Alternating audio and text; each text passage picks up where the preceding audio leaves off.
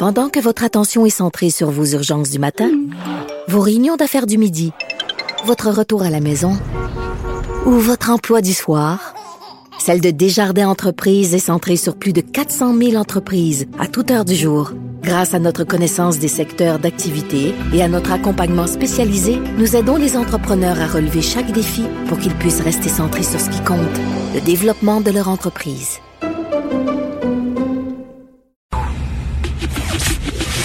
Le commentaire de Mathieu Boccoté, dépensé pas comme les autres. Je ne pensais jamais par parler de Michel Louvain avec Mathieu Boccoté, mais le jour est venu. Salut Mathieu. Bonjour, comment vas-tu? Très bien. Tu veux me parler de Michel Louvain sérieusement? Oui, ben en fait, pas du, du chanteur en lui-même, dont je connais, euh, je connais l'œuvre comme tous les Québécois de mon âge connaissent l'œuvre. Mais ce qui m'intéresse, c'est l'élan de sympathie, l'élan d'émotion sincère qui, qui a accompagné l'annonce de son décès. Je pense que tout le monde était euh, triste, c'est moins qu'on peut dire, d'apprendre qu'il était malade. Les choses se sont passées très rapidement ensuite. Quelquefois, euh, la maladie décide de procéder rapidement. Mais ce qui me frappe, c'est que c'était un personnage de la culture populaire. Et quand on voit, je pense que c'est une des forces de la culture québécoise que d'avoir été capable d'engendrer des personnages qui traversent les décennies et qui incarnaient pour plusieurs, pas pour tous les segments de l'opinion, pas pour tous les segments de la société, hmm. mais qui incarnaient un certain type d'artistes, un certain type de figure culturelle. Et Michel Louvain incarnait cette espèce de vision québécoise du crooner, finalement. Cette capacité qu'ont les Québécois toujours de s'approprier des différents mouvements qu'il y a dans le monde, mais de les faire à leur, euh, à leur, euh, je dirais à leur, goût, à leur sensibilité. Et je trouve que c'est une marque d'une culture forte que même des figures, moi, je, comme dit, je n'étais pas familier de son œuvre, mais même moi, ça me disait quelque chose. Même moi, j'en connais quelques chansons. Même moi, je vis souvenir liés à lui quand on a des figures qui vont au-delà des silos, qui vont au-delà des segments de la société, qui nous rassemblent par le souvenir, le mémoire, l'anecdote, l'humour, eh bien, ce sont des manifestations d'une culture vivante. Et lorsqu'une culture cherche à rendre hommage à un personnage comme lui, il n'était nul besoin d'être un de ses fans pour se dire, pour saluer l'artiste, saluer l'homme, en se disant, mais il aura marqué positivement sa culture à sa manière. Et tu sais, on dit quand c'était une autre époque, là, euh, aujourd'hui, on vit dans une époque très transparente, très vulgaire, où, euh, les, les, les, scandales, des, les potins, euh, les excuses publiques après ça, des, des artistes qui doivent aller à la grande messe du dimanche et dévoiler leur, leur cheminement spirituel et tout ça. Ça, c'était un homme qui était discret. On savait rien sur sa vie privée, aucun scandale. On, on, connaissait sa carrière d'artiste, mais sa vie privée, on ne le savait pas. C'était une autre époque.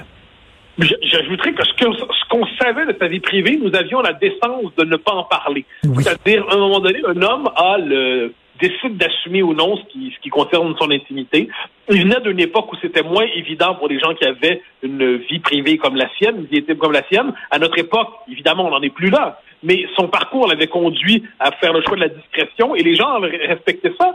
Et je pense qu'il y avait cette distinction élémentaire, essentielle, vivante entre ce que l'on offre à l'espace public quand on est une figure publique et ce que l'on garde pour soi, sa vie privée. On a aujourd'hui cette obsession malade de la transparence qui fait en sorte qu'on sent le besoin de dire c'est quoi la couleur de ses caleçons, hmm. la couleur de ses slips. Bon, Michel Louvain avait sa vie. On, et c'est ça que je dis, il y a quand même il y a différents niveaux dans une culture. Je crois que nous savions ce qu'était sa vie. Il avait décidé de ne pas en parler. Très bien. Il y avait d'ailleurs une part d'ambiguïté. C'était le chanteur de ces dames. C'était le chanteur qui plaisait aux femmes. C'était le chanteur qui, incarnait le, charme, le charisme pour les femmes. Il avait en ça. Et on n'a on on a jamais senti besoin de, de le outer. Tout ça. Hmm. Moi, je trouve qu'il y a cette discrétion-là. Puis, soit dit en passant, pas juste pour des questions qui relèvent de, la vie, euh, la vie intime, hein. la discrétion en général sur son existence, le fait de garder pour soi un, un, jardin secret, quel que soit le sujet, je pense que ça fait partie de la santé mentale des uns et des autres. Voilà un homme qui avait décidé de mener sa vie sans se dévoiler intégralement, sans décider de se présenter à lui-même euh, aux autres selon le principe de transparence, j'ai plutôt tendance à admirer les gens qui sont capables de distinguer entre la vie privée et la vie publique. Et là, je vais passer pour un vieux schnock et je m'en fous. L'élégance, Mathieu, l'élégance. Ah! Toi qui euh, t'es mis à porter des chapeaux, tu vas dans un gala, disait Michel Louvain, tu t'habilles bien, tu t'habilles beau, tu te mets sur ton 36, par respect pour les gens qui regardent le gala, par respect pour tes fans. Oui, ben, moi, ça me marque. Tout le monde le note aujourd'hui. C'est un homme élégant. Et quand on dit que c'était un homme élégant, on sent la distance avec l'élégance d'aujourd'hui. Le débraillé revendiqué au nom de l'authenticité. Voilà un homme qui savait qu'on ne se présente pas en public comme on se promène en peignoir chez soi et qui avait cette, élégance-là. Et c'est quand même là-dessus, je pense que ça vaut la peine. Au Québec, c'est pas la vertu la plus répandue. Moi, j'ai un ami français qui a déjà eu cette formule terrible à propos des Québécois, mais je n'avais pas pu m'empêcher de la trouver drôle. Il dit à quoi reconnaîtra un Québécois dans un aéroport? Je dis, je sais pas. Il me dit, c'est pas compliqué, c'est le plus sympathique et le plus maladieux. Et euh, je me disais qu'il y avait quand même quelque chose de moqueur et de vrai là-dedans, le débraillé qui nous est naturel quelquefois. Euh, voilà un homme qui croyait que l'élégance faisait partie des codes de la une marque de respect envers autrui. Hein, on oublie souvent qu'on s'habille pour les autres, on ne s'habille pas que pour ça, on s'habille pour les autres, on s'habille par respect pour les autres. Il incarnait ça, et, de ce point de vue, encore une fois, voilà un homme qui plaisait aussi parce qu'il respectait ces codes qui le dépassaient, mais qu'il s'était approprié très bien. Et tu sais, on parle de discrétion. Il y a quelqu'un, bon, Guy Bertrand, que tu connais probablement, qu'on appelait l'ayatollah de la langue à Radio-Canada. C'était monsieur respect de la langue française à Radio-Canada. Alors, il vient d'écrire sur sa page Facebook qu'il connaissait un peu Michel Louvain. Ils avaient une amie commune qui était une, journaliste vieillissante. Et il dit, Michel Louvain allait, euh, allait la voir régulièrement. Il prenait ses nouvelles, il parlait avec elle. Et euh, une fois qu'il s'est assuré que tout allait bien, il partait en laissant discrètement une somme d'argent sur la table pour qu'elle puisse se gâter un peu. Mon Dieu, la charité qui est non ostentatoire. Oui, absolument. Encore une fois, ce sont les vertus du vieux monde. Hein. Moi, ce qu'on aime, moi je parle pour moi là-dessus, mais ce, qui me plaît, ce sont les vertus incarnées, mais qui ne sont pas nécessairement revendiquées. Euh, les, vertus qui sont euh, que nous pratiquons sans sentir le besoin de faire du signalement moral perpétuel. Et j'ai tendance à, apprécier ça.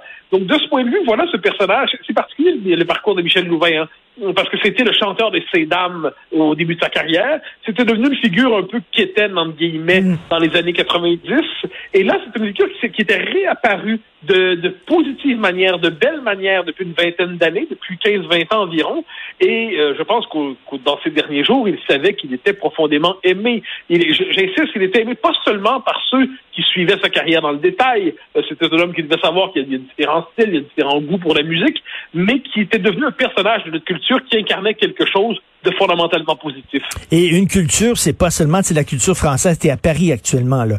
La culture française, c'est pas seulement Léo Ferré, Jacques Brel, c'est aussi, euh, c'est aussi, euh, voyons, celui qui chantait Alexandra Alexandrie là, euh, Claude François. C'est aussi Claude François et c'est Claudette là. C'est aussi ça. Ben Donc, en fait, moi, tout s'est joué de ce point de vue il y a quelques années, quand en l'espace de quelques semaines, la France a perdu à la fois Johnny Hallyday et quelques mois en fait et Jean Dormesson.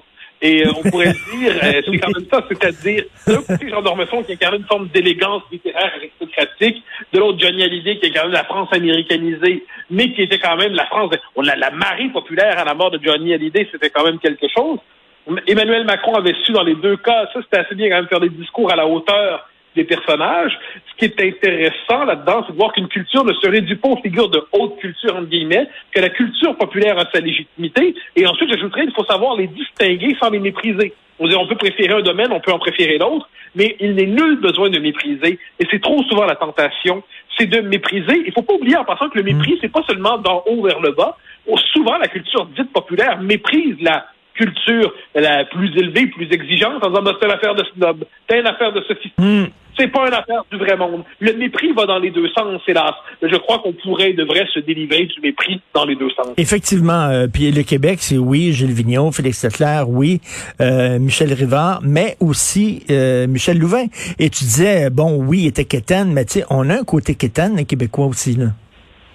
Mais oui, non, mais bien sûr. Non, mais en plus, il était vu comme quétaine pendant un temps. Et ensuite, faut pas oublier, il y a eu une forme de une réconciliation n'est pas le bon terme, mais de réhabilitation peut-être. Euh, c'est-à-dire que il a été déquéténisé et il est devenu un personnage. il y a toujours un moment dans la vie, je pense que ça, c'est quiconque a une vision un peu euh, mélancolique de l'existence sait qu'il y a des jours lumineux et il y a des jours sombres. Il y a des oasis, des traversées du désert, il y a des périodes de triomphe, des périodes d'avachissement.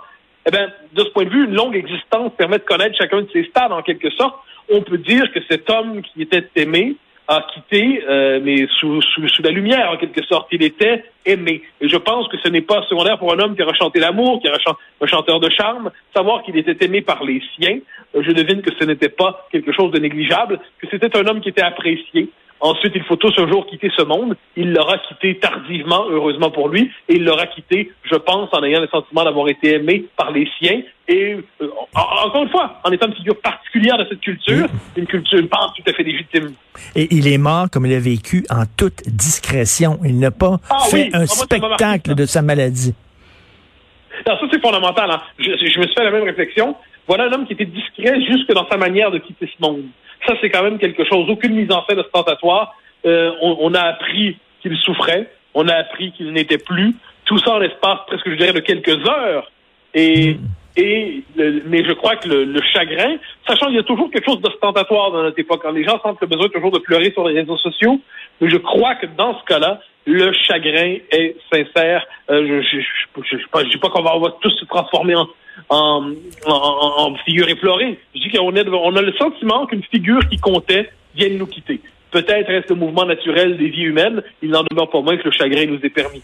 C'était un très bel, très beau témoignage, Mathieu. Merci beaucoup. Merci, bonne journée. Bonne journée, bye bye.